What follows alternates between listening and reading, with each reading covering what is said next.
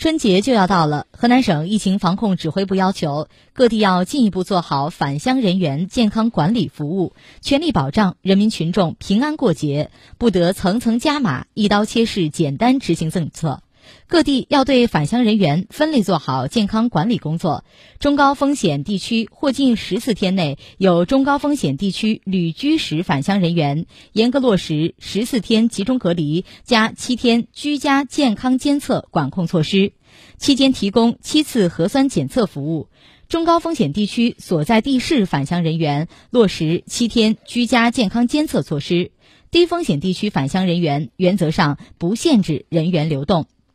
在接到返乡人员报备后，要根据返乡人员来自区域的风险等级，实施集中隔离、居家健康监测等相关的防控措施，确保返乡人员到家后当天知晓、当天实施健康管理。低风险地区要加强返乡人员网上登记报备，不在高速路口设置卡点。